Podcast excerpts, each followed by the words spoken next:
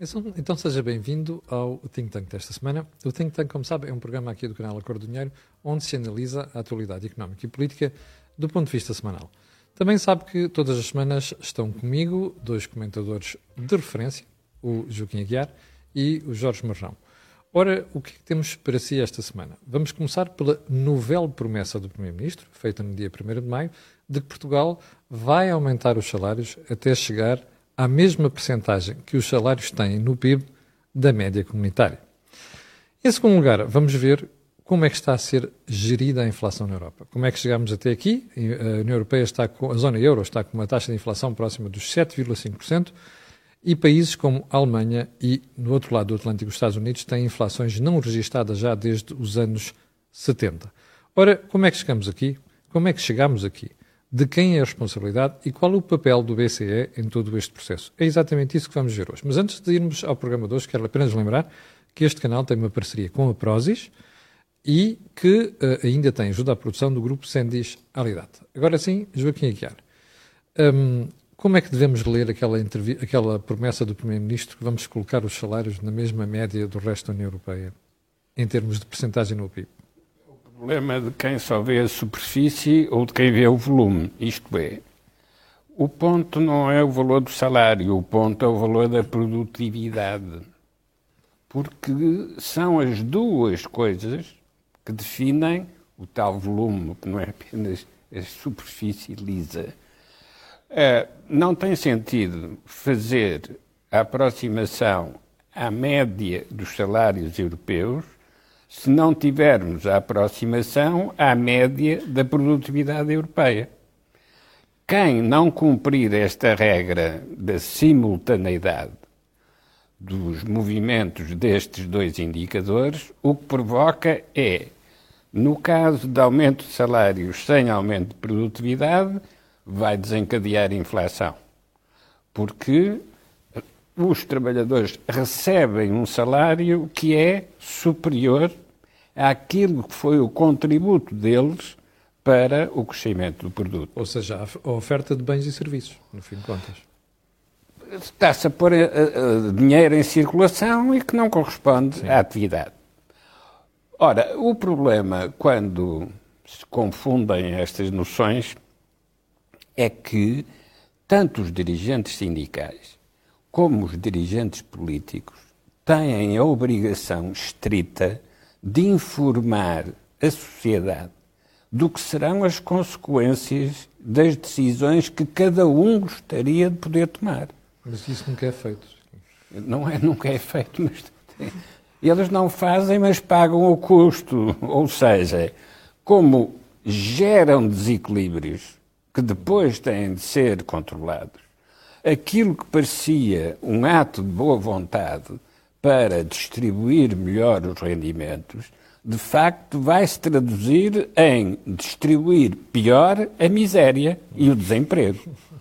Uh, ora, bom, esta falta de rigor na análise das ligações entre as diversas variáveis é perfeitamente compreensível no caso de cada indivíduo isolado, porque cada indivíduo isolado quer é resolver o seu problema.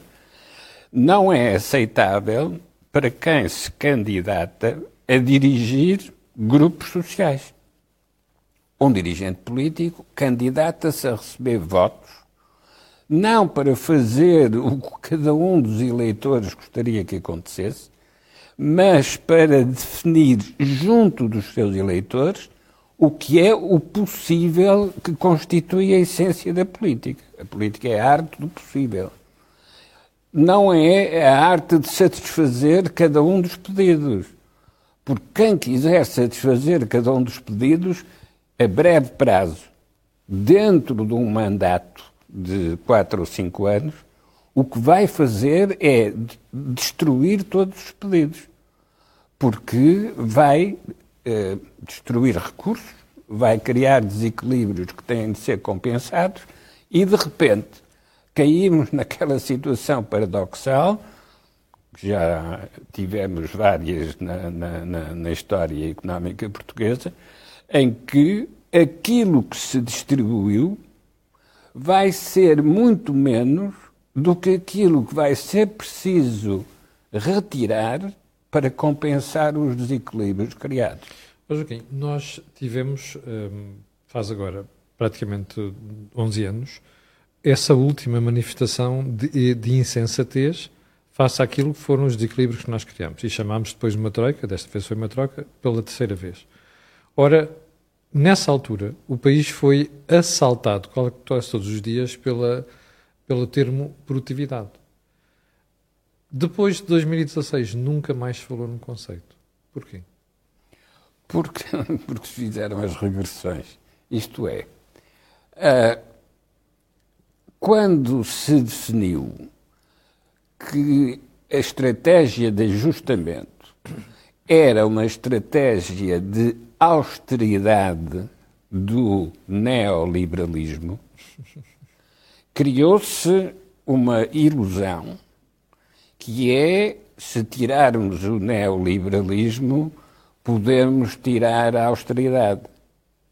Não, é que a austeridade era a consequência do ajustamento. Só que a estratégia de ajustamento para corrigir um desequilíbrio tem de ser compensada politicamente por uma estratégia de crescimento. Porquê? Porque a estratégia de crescimento é o que vai permitir compensar os sacrifícios da austeridade. Uhum.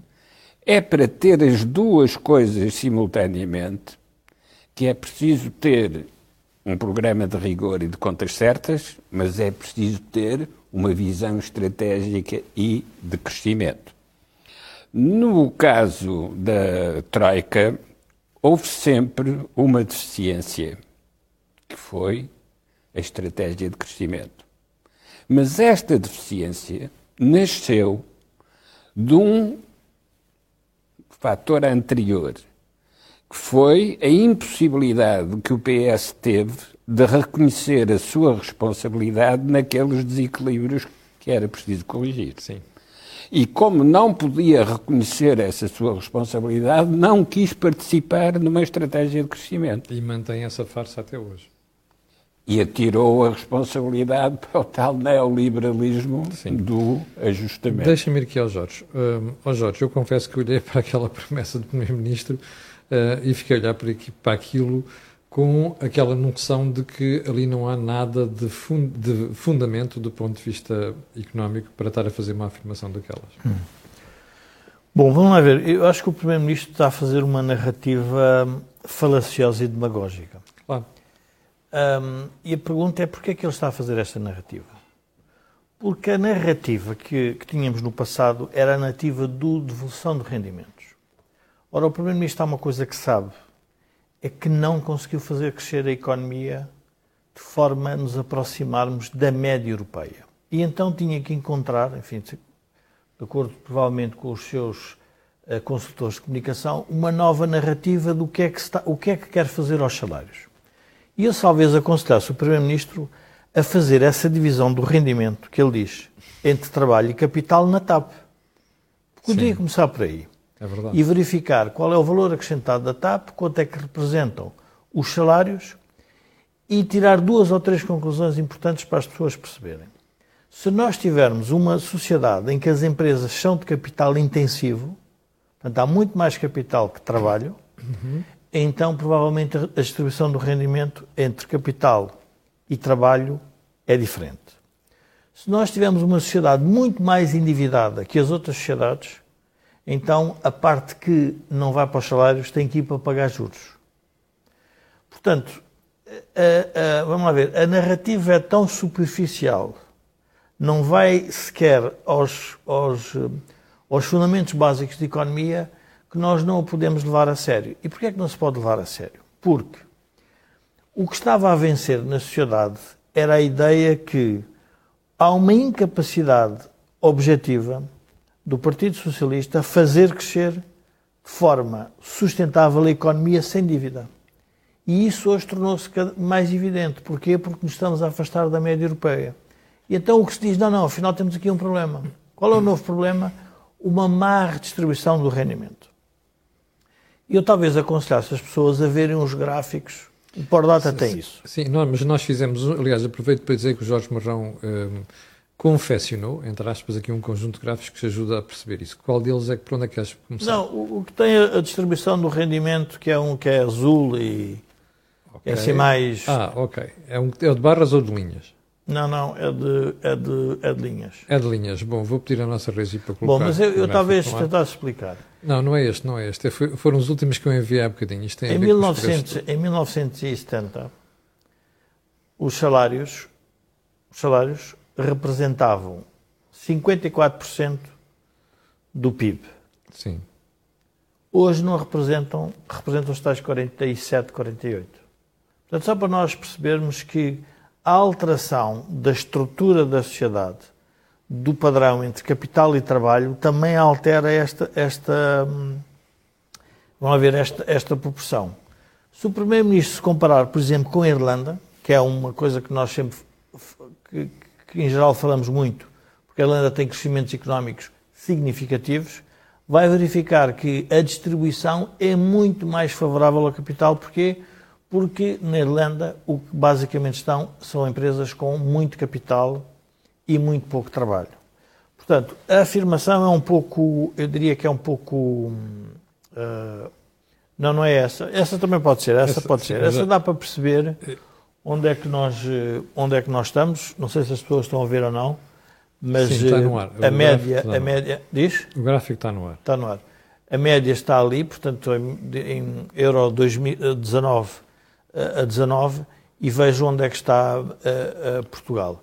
E, portanto, verificamos que há uma grande variação. Vejam o caso, por exemplo, da Irlanda, que é a distribuição de salários é muito mais baixa que qualquer outro país. Portanto, é muito mais para lucros, juros Sim. e rendas. Sim. Para as pessoas perceberem, de tudo o que nós produzimos, nós temos que pagar o quê? Temos que pagar os salários e temos que pagar quem emprestou o capital ou quem, a quem nós alugamos as instalações. E, portanto, quem nos emprestou o capital ou é os bancos, ou são os acionistas, ou, no fundo, são as próprias, uh, os próprios proprietários, do, se quisermos, dos imóveis. E, portanto, esse é, é o, vamos lá ver, é o, é o, é o debate que nós uh, temos que o fazer. Agora, qual é que é o, o, o problema que, que nós temos? É que nós não devemos estar a discutir a redistribuição. Este é o gráfico. Ora bem, Vejam, é este é o gráfico para percebermos. Isto no ar, exatamente. É o gráfico de linhas. É o gráfico de linhas. Oh, Jorge, azul, azul o que nós temos é a remuneração dos empregados ao longo, desde 1970 até ao final de 2000, já não Sim. sei qual é o número final, mas 2020 e qualquer coisa. E verificamos que em 73... 2021. Pronto, 74, a Revolução, nós tivemos os salários a representarem 70% do PIB. Ou seja, o que estás a dizer é que na ditadura uh, os salários pesavam mais no PIB do que durante a democracia? Na ditadura os salários pesavam mais do que durante a democracia. Mas no período revolucionário. Para mim é uma surpresa. Não, não, no período revolucionário Sim. foi o período de assalto às empresas, Sim. que é melhor a gente chamar-lhe assim é mesmo. É foi um assalto à propriedade, foi a ofensa dos direitos de propriedade. Os, os trabalhadores decidiram que 70% era para eles. Qual foi o resultado prático?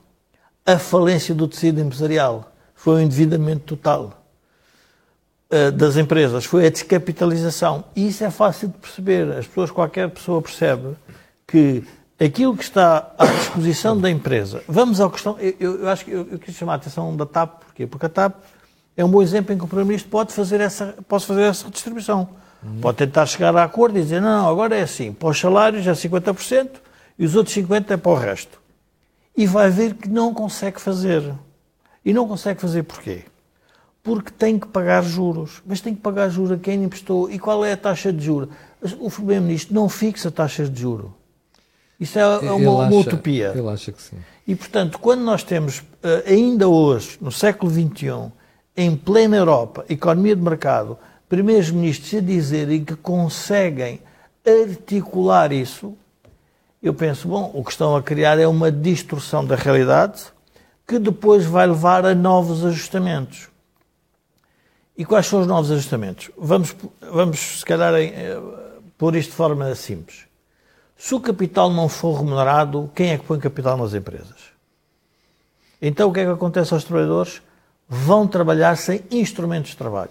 Nós estamos aqui a fazer no estúdio este programa.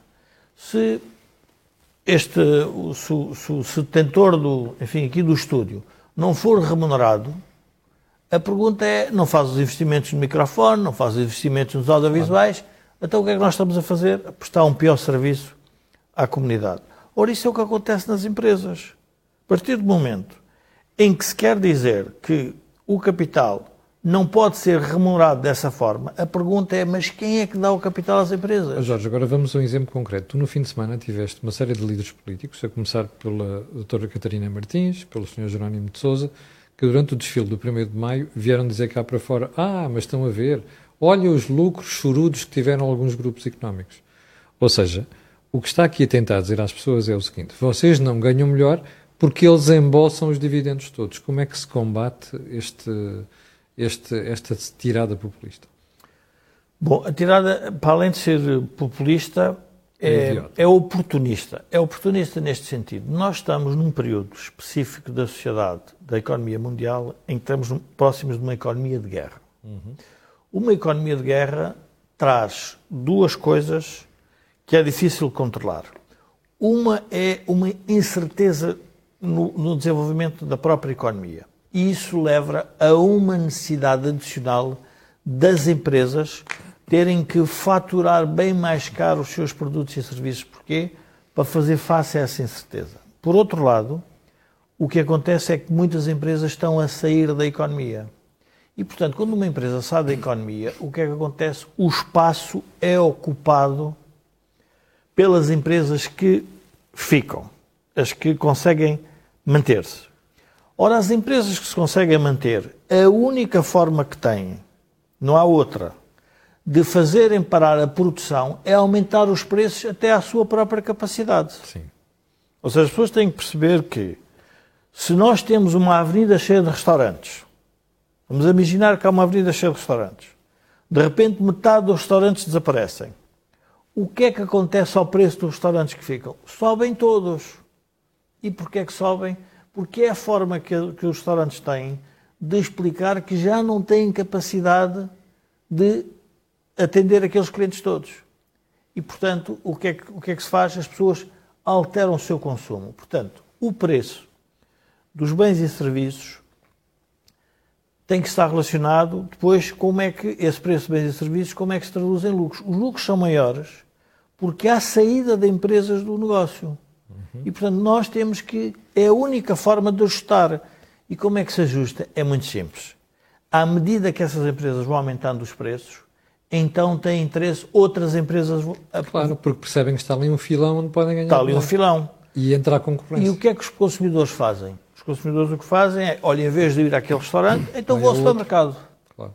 E então o que é que acontece? Os restaurantes vão ter que começar a baixar o preço. Os preços baixam. Portanto, o, o, que, o que Jerónimo de Souza e Catarina Martins estão a, estão a fazer é a distorcer, se quisermos, os fundamentos da economia. O preço é uma variável que ajuda a tomar uma decisão para oferta e para procura. Uhum. E quando a oferta e a procura têm grandes oscilações, os preços alteram. Necessariamente os lucros também vão alterar. A pergunta é: se nós deixarmos inundar uh, os, os, uh, se analisarmos a economia, imaginando que deixamos de ter de, uh, direitos alfandegários sobre alguns produtos, o que é que vai acontecer? Eles vêm de fora. Vêm de fora e vêm mais baratos. E o que é que acontece às empresas? Têm que vender mais barato. E o que é que aconteceu aos trabalhadores dessas empresas? Temos que pagar salários mais baixos. Mas nessa altura, Catarina Martins e Joana Pessoas já não vêm falar nisso. Portanto, eles só querem um ajustamento quando a oferta das empresas diminui, mas não querem um ajustamento quando a oferta aumenta. Ora, foi isto que a Troika nos disse quando chegou a Portugal. Vocês têm uma rigidez de tal ordem na economia que quando a economia cai, vocês têm que deixar baixar os salários. Quando a economia cresce, vocês têm que deixar aumentar os salários. Ora, nós estamos a entrar num período em que a economia está a recuperar de uma pandemia. É uma irresponsabilidade total. Total quer da Jerónimo Souza, quer de Catarina Martins, virem dizer que é preciso aumentar os salários. Ora, é exatamente, nós temos de ter cuidado com o que estamos a fazer. Porquê? Porque nós temos que ajustar os salários sempre à produtividade das empresas. Ora, uhum. a produtividade global da, da, sociedade diminuiu e, portanto, essa vai ser uma grande. A mensagem que nós podíamos passar às pessoas que nos estão a ver é: dirás-me, dir-me, estou enganado. Enquanto nós não fizermos crescer de forma sustentada a produtividade, é impossível aproximarmos os salários da média comunitária. Uh, vamos separar duas coisas, porque é que acho que o Primeiro-Ministro está a introduzir uma narrativa para uh, obliterar a outra. Há uma narrativa em que o Primeiro-Ministro perde sempre. Não consegue fazer crescer o bolo da economia portuguesa. Sim. O tamanho do bolo para os portugueses não consegue, não, não cresce aumenta. Pouco, cresce pouco. Cresce muito pouco. Então eu quero discutir como é que o bolo é repartido. Então a primeira coisa que nós temos que dizer ao Primeiro-Ministro é o seguinte. O senhor prefere um bolo repartido 50 para os empregados e 50 para os lucros, quando o bolo tem tamanho de 100, ou prefere um bolo de 200 com 40 para os empregados e 60 para o capital? Sim. Como pode imaginar, 40 de 200 claro. é muito maior do que 50 de 100. Portanto, os trabalhadores receberiam mais. Ora, é isso que nós temos de discutir, é o bolo da economia portuguesa não cresce. Como não é, é um põe, problema de redistribuição. Como é que se põe o bolo a crescer para 200? Como é que se põe o bolo a crescer para 200? Mas para fazer o bolo crescer para 200, o Primeiro-Ministro, a primeira coisa que tem que pensar é que não pode atacar o capital. Mas dá-lhe jeito, não é?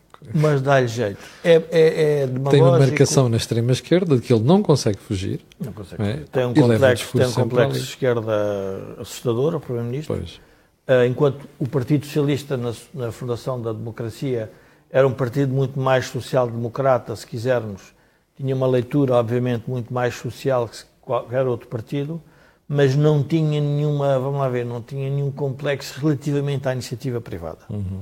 Hoje o Partido Socialista é um partido que está refém das teses do Bloco de Esquerda e do Partido Comunista relativamente à iniciativa privada. Aliás, cada vez que se põe Jónimo de Sousa ou Catarina Martins a falar, parece que a única função da iniciativa privada é destruir a economia. Quando a única coisa que a iniciativa privada está a fazer é criar emprego para as pessoas terem, enfim, o seu emprego e o seu salário. E, portanto, quando nós, enquanto a sociedade estiver refém desta discussão, deste debate inquinado, que não faz sentido nenhum, no século XXI, numa economia aberta, inseridos na Europa uh, e com os desafios que tem a globalização, julgo que não podemos sair da cepa torta e, portanto, vamos discutir estes temas de como é que o bolo é distribuído. Joaquim, hum, esta questão do bolo leva à questão fundamental que o Jorge colocou. Como é que a gente passa de um bolo de 100 para 200? Isso é um modelo de crescimento, uhum. a estratégia de crescimento. Ora, dentro da estratégia de crescimento, um dos eh, problemas mais sérios é como é que se faz a convergência dos fatores produtivos para obter o maior rendimento de cada um deles. Portanto, é preciso formação profissional trabalhadores, Portanto, é preciso equipamento moderno, uhum. é preciso uh, trabalhadores em número suficiente para que esse equipamento seja plenamente utilizado. Isto são as regras básicas. Então, por que é que não se cumprem as regras básicas? Porque algum dos fatores de crescimento se apropria de um valor excessivo em relação àquilo que é o seu contributo para o conjunto. E é isso que provoca uma distorção. Uhum. É aí que aparece a inflação. E quando aparece a inflação, então os interesses podem ser enganados pensando que estão a aumentar o seu rendimento quando de facto estão a perder rendimento real. É o efeito da ilusão monetária que a inflação provoca numa situação de guerra, quando há políticas de sanções que provocam a alteração dos preços e das quantidades disponíveis, como acontece agora com a energia que antes era comprada na Rússia e agora todos os europeus querem sair dessa dependência da energia que a Rússia fornecia. Isto significa que, subitamente, os preços alteraram. Como, aliás, aconteceu uh, em 1973-74, quando da guerra do Yom Kippur e uh, o aparecimento da Organização dos Países Produtores de Petróleo, que provocaram um aumento do preço da energia. Isso desencadeou uma onda inflacionista durante os anos 80, 90. Agora estamos numa situação do mesmo tipo, por razões diferentes, as tais sanções, que são uma arma de corta para os dois lados. Como todas as relações comerciais são bilaterais, se há sanção contra um lado, o outro também sofre as consequências desse bloqueamento. E, aliás, logo no princípio, o Putin declarou que a Rússia ia aguentar as sanções, aqueles que impõem as sanções é que não iam aguentar as consequências dessas sanções. E isso, de facto, está a acontecer. Não foi a Europa que se dividiu. Não, a Europa manteve-se firme na imposição das sanções. O problema é quando as consequências das sanções começaram a refletir-se em cada um dos países. E quando chegar ao bolso dos consumidores? E aí podemos chegar a uma divisão da Europa. Uhum. E da sociedade? Não na origem, mas nas consequências. Ora, isto significa que os processos inflacionistas que estão agora em desenvolvimento na Europa não são exatamente idênticos àqueles que já vivemos noutros períodos.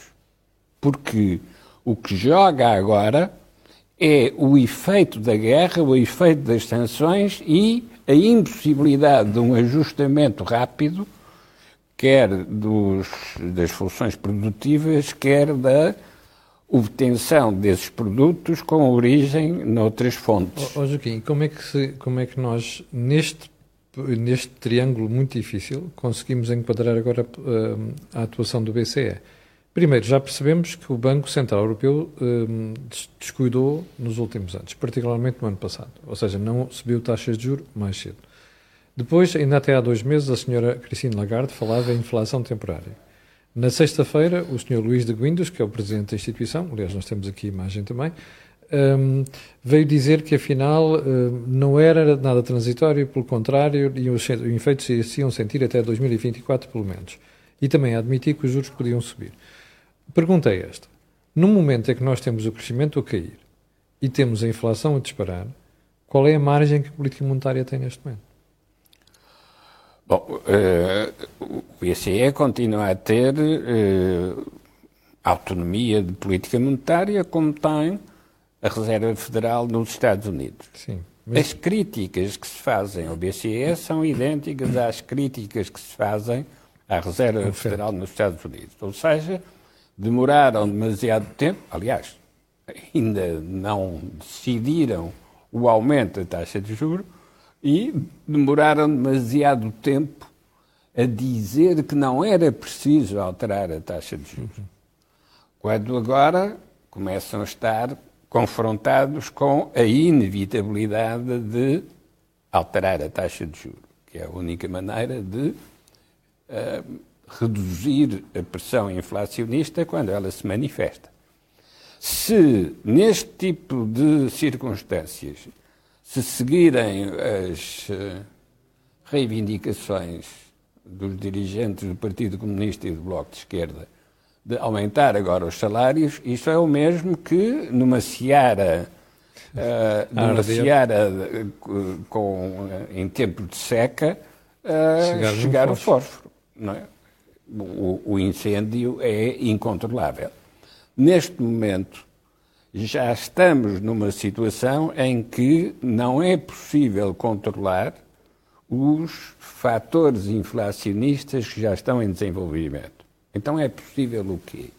É possível é organizar uma resposta conjunta a nível regional e a nível das instituições que existem hoje na economia europeia e na economia americana para ter ações conjuntas de controle dos fatores inflacionistas, seja no preço de produtos e matérias-primas, seja no preço do salário.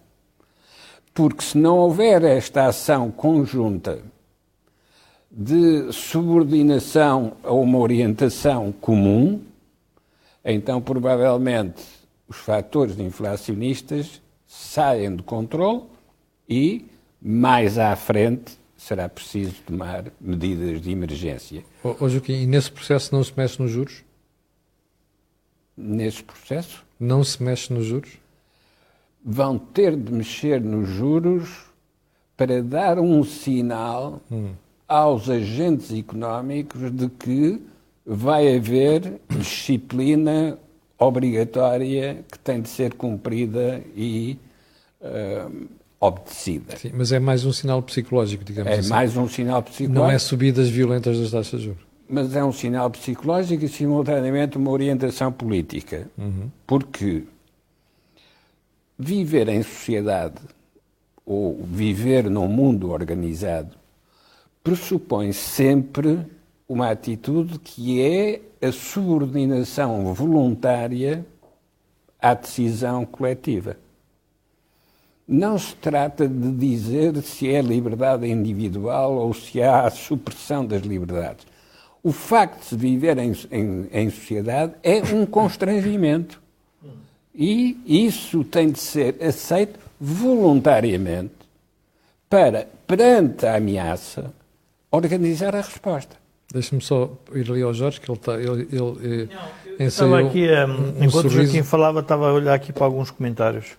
E há aqui um comentário de um, de um ouvinte que é muito importante nós um, irmos um bocado de fundo, porque isto é, um, é, uma parte do problema do país. Qual é o comentário? Já? O comentário de Rafael Ferreira diz o seguinte. Ah, o Rafael Ferreira é aquele indivíduo de extrema esquerda que de, não, de volta bem, e meia aparece aqui. Mas é, mas é não, mas é só para situar não, não, quem está é, a ver. É importante que ele apareça para perceber porque é que nós eh, estamos a fazer este tipo de programas. O vosso lema e única solução é a competitividade à custa de baixos salários. Esqueçam essa receita, só traz miséria. Estamos de acordo. Agora eu vou dar um exemplo concreto para o Rafael Ferreira perceber como é que se ficam os salários. Vamos imaginar que o preço que tu fazes para as pessoas assistirem a este programa é de 100 euros por mês a cada um tu pegas nesse dinheiro e distribuis por nós os três. Uhum. Os salários que tu consegues pagar a nós os três é resultante da decisão que as pessoas fizeram de ver, de ver o programa e pagarem 100 euros por mês. Se forem baixos e tu tiveres um concorrente, nem eu, Joaquim, estamos aqui. Vamos para outro canal. É verdade. Porque sempre não queremos estar aqui, porque tu pagas pouco, se não houver concorrência. E, portanto, o aumento dos salários é resultante de maior concorrência e de haver mais empresas a lutar umas contra as outras. E haver o quê? Produtividade. E como é que é essa produtividade? É nós produzirmos aquilo que estamos a fazer com menos recursos. Ou seja, se, se conseguires fazer o programa em vez de três comentadores, forem só dois, e mesmo assim teres mais receita, pois. então ganham mais os dois.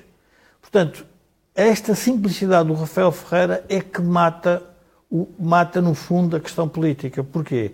Porque não são as competitividades, as empresas não pagam baixos salários porque lhes apetece.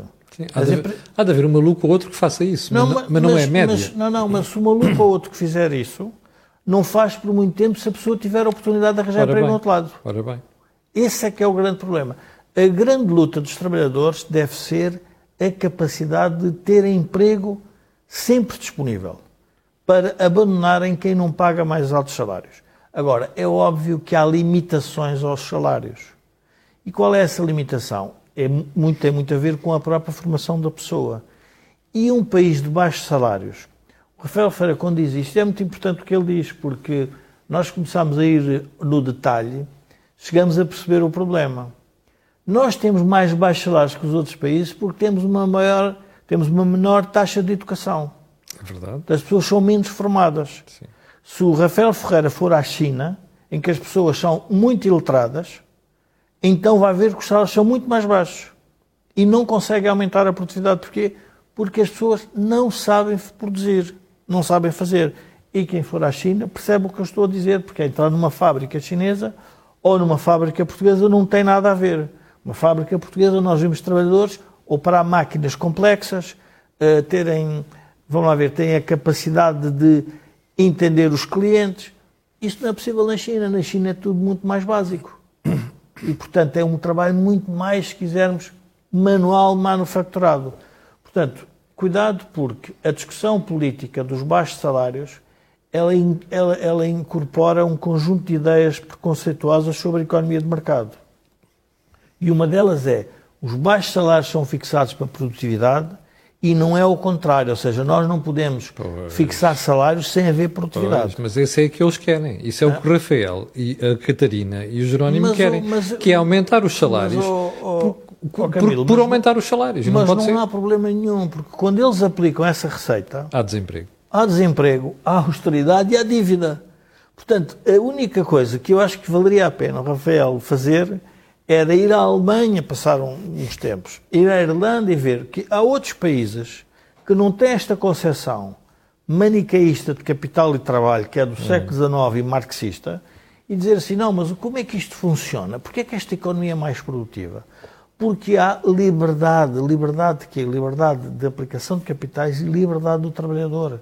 Nós temos rigidez de emprego em Portugal. Exatamente. Porquê é que as empresas não recrutam mais pessoas? Porque também provavelmente é difícil despedi-las. Quando a economia cai, o que é que se faz às pessoas? A empresa endivida-se? Mas endivida-se como? Até quando? E quem é que lhe empresta o dinheiro? São os bancos, mas depois os senhores querem que os bancos emprestem dinheiro sem a empresa ser capaz de pagar, então, mas depois no final do dia temos que pôr o dinheiro nos bancos. Portanto, nós temos aqui uma. Vamos ver, eu acho que acima de tudo a ignorância das leis fundamentais da economia na política à esquerda é enorme. É, e é preocupante. E é preocupante. E, portanto, eh, nós eh, vamos continuar a ser. Vamos aqui, está, aqui, está, aqui está outra pergunta do Rafael: diz assim: acham que a geração mais qualificada de sempre entra nas empresas com 900 euros? Não, a geração. Esse é um problema importante. Exatamente. Porquê é que a geração mais qualificada de sempre. Ganha tão mal? Ganha tão mal. Claro. Porque nós não estamos a criar capital, não temos empresas suficientes para absorver essas Isso pessoas. Mesmo. Exatamente. E, e, vamos dizer que, apesar de termos a, maior, a melhor geração, a geração mais qualificada, devemos ter a geração mais incompetente na política dos últimos anos. em compensação. Em compensação. Ou seja, nós temos, porque o que, é estranho como é que um país, tendo uma geração, eh, porque é muito simples pensar nisto, porque é que essas pessoas não são recrutadas a 3 mil euros cada uma? Quem é que impede? Qual, qual é o problema? Exatamente. Porque nós, a empresa não consegue repercutir esses preços no não. resto da economia. Eu já, já dei várias vezes o exemplo. Mas o Rafael Ferreira acha que é por malvadez de quem te não, dirige a empresa. Eu já dei várias vezes o exemplo penso no think tank, começa-se um, quando se quer estudar a economia, que é porque é que o motorista na Nigéria, de um autocarro, trabalha 8 horas e um motorista da Carris, em Portugal, trabalha 8 horas e ganha muito mais que o da Nigéria? Porque a economia portuguesa é muito mais produtiva que a nigeriana. Da mesma maneira que a irlandesa e a alemã é muito mais muito produtiva mais que a produtiva. portuguesa. Portanto, não tem nada a ver com isso que estão a dizer. Portanto, que nós temos que perceber é que quando estamos a falar em economia temos que falar na produção de todos. Uhum. Ora, se nós temos um setor da sociedade que produz pouco, qual é o setor da sociedade que produz pouco? Por exemplo, o Estado, o que é que produz? Nós temos 700 mil pessoas na administração pública. Vamos imaginar que, de repente, por, enfim, por um, por um ato mágico, conseguimos pôr 300 mil pessoas no setor privado a produzirem uns para os outros. Disparava completamente a produção do país. Ora, mas quem, é, como é que se absorve essas 300 mil pessoas? É preciso capital para essas 300 mil pessoas. Mas nós atraímos capital, temos negócios, temos pessoas que. Não temos... chega. Não chega. Portanto, qual tem sido a solução socialista ao problema? BCE, fundos europeus. Quando dizes BCE, dívida... vivermos com dívida muito baixa, taxa de juros muito baixa, ou com Sim, taxas não, negativas. É muito simples, a solução é BCE, dívida, dívida pública, dívida uhum. externa, fundos europeus, esse é basicamente, impostos elevados. Portanto, este é o panorama de Portugal. Enquanto nós não discutirmos o panorama da iniciativa privada, nós não vamos sair da cepa torta. Pois. Não vale a pena continuarmos. Portanto, o Rafael Ferreira continuar a queixar-se nos próximos anos não, não, que isto mas não o muda. Rafael Ferreira, eu acho que ele deve continuar a vir ao programa, porque seria uma. Seria, costuma-se dizer que converter um. um converter quem, quem não é fiel é um Sim. grande é, é, é, um, é ter uma entrada direta no céu. E, portanto, se a gente conseguir converter o Rafael, eu acho que a gente tem uma, uma entrada direta ao céu, porque afinal ele percebe qual é o nosso problema. Nenhum de nós que está aqui tem interesse que as pessoas tenham baixo salário. Exatamente. Esse é, esse é outro complexo da extrema-esquerda. Ninguém tem interesse em que se pague mal. Ó Joaquim, vamos voltar ao BCE e às autoridades monetárias. Quando o BCE foi criado, disseram-nos sempre que era a imagem do Bundesbank. Nós, nos últimos 20 anos, já percebemos que não é bem assim. E o momento em que nós podemos dizer que o BCE é um banco muito mais político do que é o Bundesbank foram os últimos seis anos. Particularmente os últimos três, quando se começou a cheirar que poderia haver um aumento de preços e o BCE continua a agir como se nada fosse. Um, isto não vai criar um problema de credibilidade ao BCE? Eh, pode não criar um problema de credibilidade ao BCE se a própria política monetária da União Europeia implicar que o BCE tenha esse comportamento permissivo em relação à taxa de inflação. Porque a regra que o Bundesbank podia cumprir de manter a taxa de inflação na zona dos 2%. O Bundesbank podia cumprir essa regra porque era um banco dominante em relação aos outros bancos centrais europeus. E, portanto, aquilo que o Bundesbank podia decidir tinha o benefício de ser aceito pelos outros bancos centrais por necessidade de manterem essa disciplina. Uhum. Quando passa a existir o BCE, já não há esse Bundesbank. O que há é um Banco Central Europeu que é responsável pelos bancos centrais nacionais. Portanto, há um exercício de convergência de política monetária que o próprio BCE tem que desenvolver para manter a disciplina dos bancos centrais nacionais, aceitando as normas do Banco Central Europeu. Nas circunstâncias atuais, esta necessidade de orientação através do Banco Central Europeu aumentou porque os efeitos da guerra ultrapassam aquilo que são os métodos tradicionais de controle da política monetária. E, portanto, o Banco Central Europeu pode ser chamado a tomar medidas de emergência, como, por exemplo, a emissão de empréstimos comuns uhum. para compensar coisas como a reconstrução da Ucrânia. Quem é que vai pagar a reconstrução da Ucrânia? De repente o Banco Central Europeu pode ser chamado a responder a essa exigência, como a Reserva Federal é chamada pelo presidente americano a responder à emergência, por exemplo, da crise sanitária. Ô Joaquim, mas isso não é trazer os bancos centrais muito para o domínio da política? Não, é trazer a União Europeia e a Comissão Europeia e os tratados da União Europeia para o primeiro plano da orientação política que as outras instituições, cada uma na sua área de influência, as outras instituições têm de respeitar. O Banco Central Europeu respeita as orientações da Comissão Europeia, como uh, a NATO respeita as orientações uh, da uh, política militar. Hum.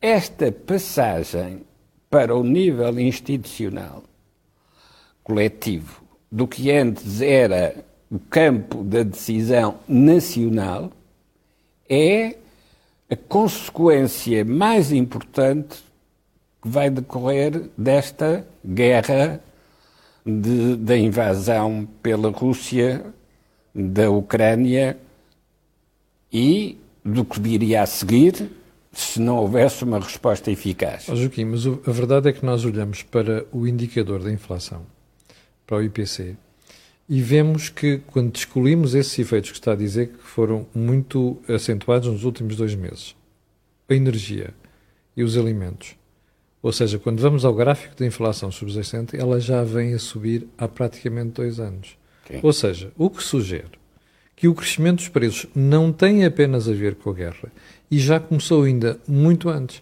E é aí que eu digo que o meu receio como cidadão é que o BCE tenha perdido credibilidade porque falhou o momento de atuar na política monetária. Tenha perdido tempo. Isto é, é o dilema da política monetária é sempre se retira o, o oxigênio cedo demais. Se tira o jarro do vinho mais cedo. O doente morre. Pois.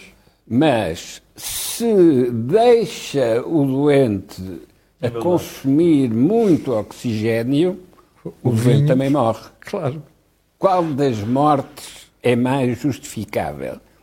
É melhor ser preventivo do que vir a reconhecer um desastre inevitável. Oh, Joaquim, sim, mas tem um problema, que é, quando nós falhamos na nossa credibilidade, quer dizer depois quem está à nossa volta começa a desconfiar das nossas decisões. Sim, e, portanto, o risco da sociedade viver com taxas de juros mais elevadas durante mais tempo aumenta. Ora bom, mas entretanto, vamos ver que a explicação dessa inflação subjacente uhum antes mesmo dos incidentes da guerra, da, da guerra tinha como origem, como alimentação, as taxas de juros muito baixas, é. que permitiam financiar atividades especulativas justamente porque a taxa era tão baixa. Ora, bom, e isso foi criando Uh, aumentos de salários, Sim. foi criando aumentos E bolhas no imobiliário, no mercado de capitais. E, portanto, nível de inflação acima dos 2%.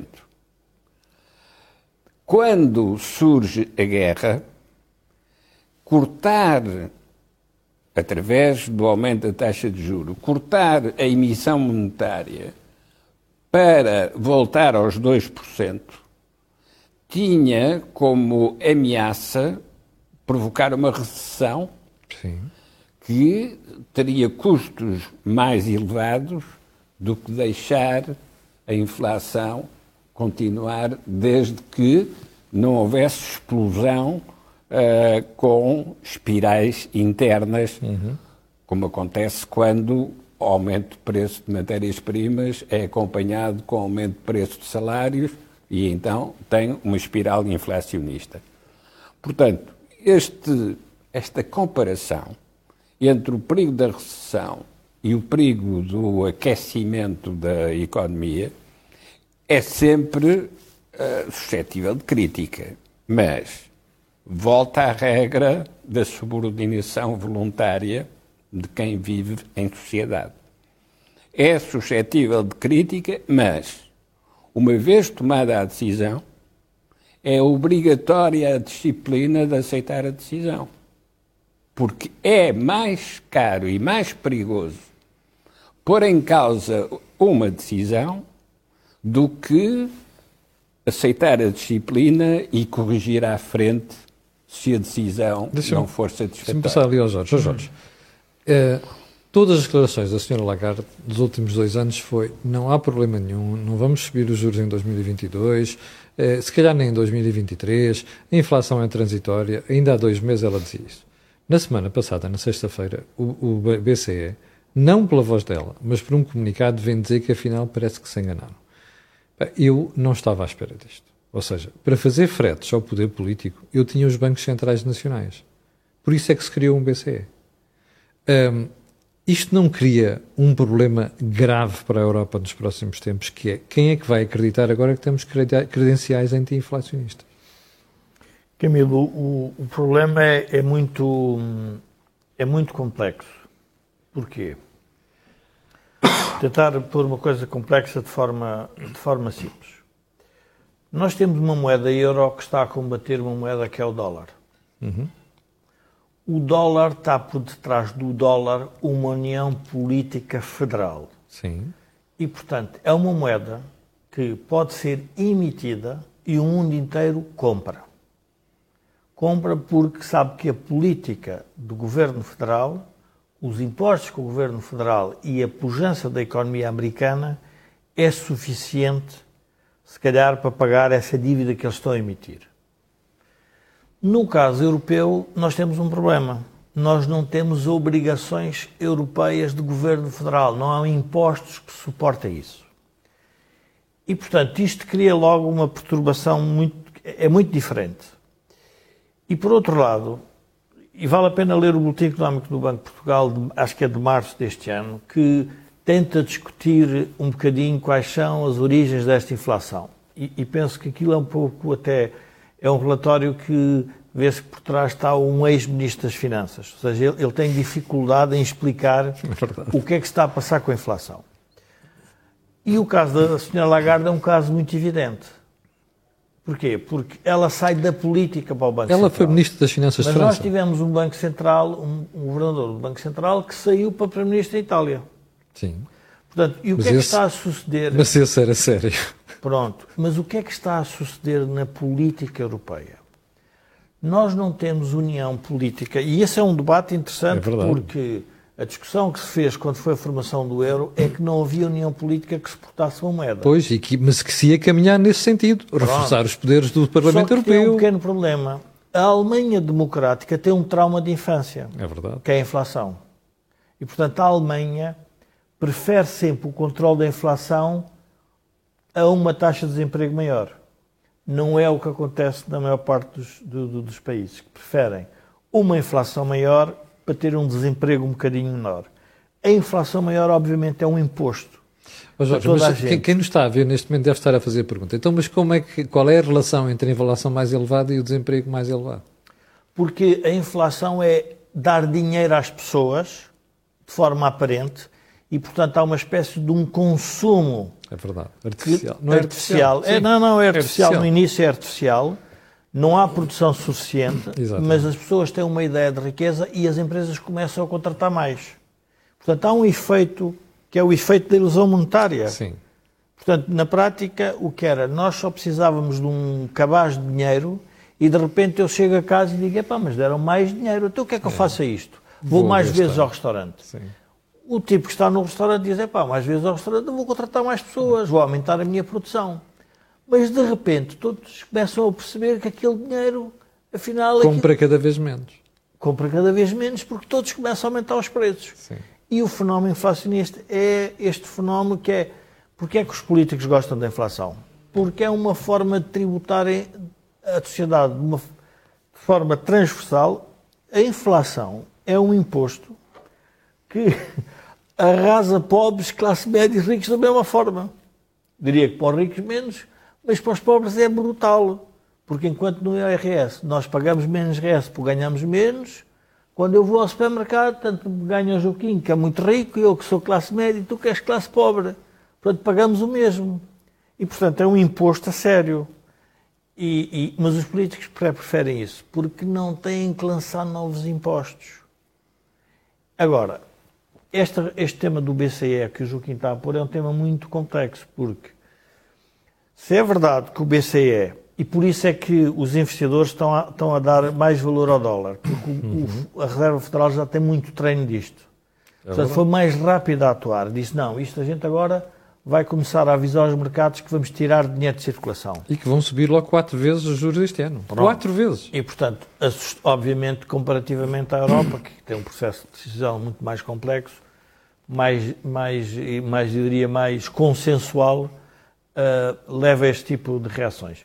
Eu diria que não é fácil a solução neste momento. Porquê? Porque nós temos os países endividados, nós temos uma economia que vem de uma pandemia com distribuição de oferta, Uhum.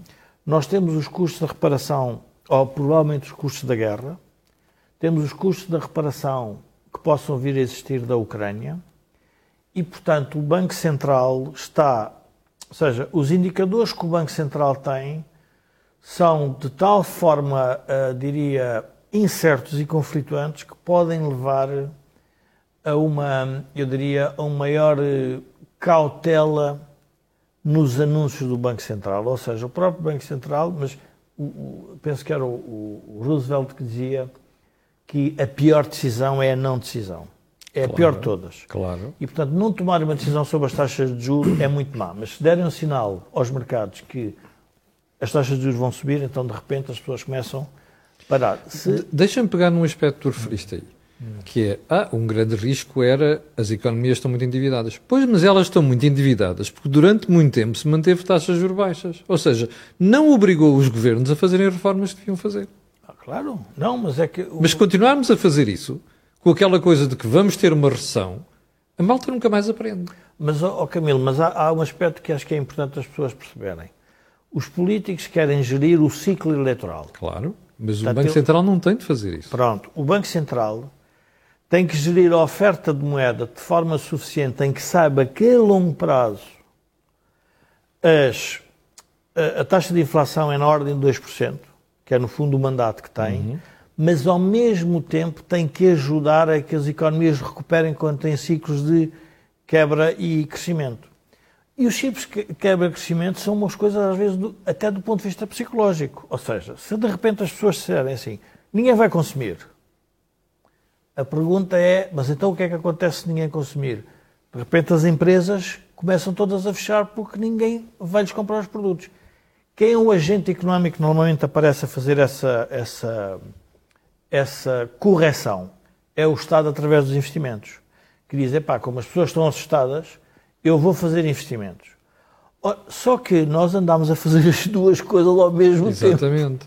com dívida. Exatamente. E isso é que destruiu, vamos lá ver, hum, a, virtude da solução. Qual é a virtude da solução? É termos um Banco Central independente que diz, sim senhora, nós vamos fazer oferta de moeda para que no longo prazo seja 2%, que é no fundo o aumento potencial do PIB potencial, 2%, Exato. e depois vamos ajudar quando há ciclos. Ajudar países a vi- a 19 não é fácil, porque são 19 países com economias muito diferentes. Ou seja, se o Banco Central atuasse E muito o, rapidamente, e há o fator político pelo meio. Camila, há aqui um aspecto que nós não, não, não estamos a menosprezar porque comparamos Europa versus Estados Unidos. Não, calma. É assim. Um aumento das taxas de juros de forma significativa tem um impacto muito diferente em Portugal, Espanha e Grécia, Itália, do que tem nos países do Norte. Pronto, mas também nos Estados Unidos depois tem em certos estados do que, do que noutros. Pronto, mas Aí é é que- transferências orçamentais Mas é que depois os compensam. Estados Unidos já fizeram uma guerra entre eles para, se- para se unirem. Nós ainda não fizemos. nós, fiz- nós tivemos uma guerra mundial que nos levou a unir. Mas não vale a pena é pela taxa de juro, porque, repara, uma guerra entre, na Europa pode ser resultante de uma alteração das taxas de juro. Nós agora estamos a assistir a uma que é a alteração dos preços de energia. Sim. Quer dizer assim, bom, como os preços de energia alteram, nós agora temos que ver como é que vamos conter a ofensiva russa.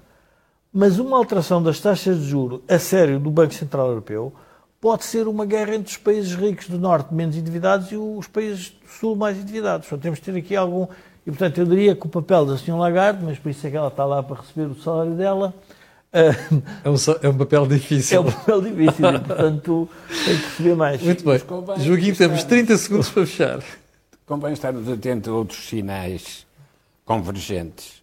Mário Draghi, que veio do Banco Central Europeu para ser Primeiro-Ministro em Itália, apresentou hoje a proposta importante de que a política externa deixe de ser, a política externa da União Europeia, deixe de ser decidida por unanimidade Graças a Deus. para passar a ser decidida por, maioria, qualificada. Acho muito bem. Porquê é que isto tem de se fazer? para evitar o bloqueamento A situação do- da Hungria. dos húngaros. Claro. Mas isto significa que a União Europeia está a evoluir. É, é um salto político. E, é portanto, que anda muito devagar e só com estes estes saltos. Muito bem. Bom, chegamos ao final do programa desta semana. Eu, além de agradecer a estes dois senhores, quero agradecer a você que está de cedo desse lado. Nós estávamos há pouco com 1.300 pessoas em direto. E antes de finalizarmos o programa, quero lembrar que este canal tem uma parceria com a Prozis e que também o programa, este programa aqui, tem, tem, tem, tem ajuda à produção do grupo Sem Desanidade. Já sabe que nós voltamos na próxima terça-feira.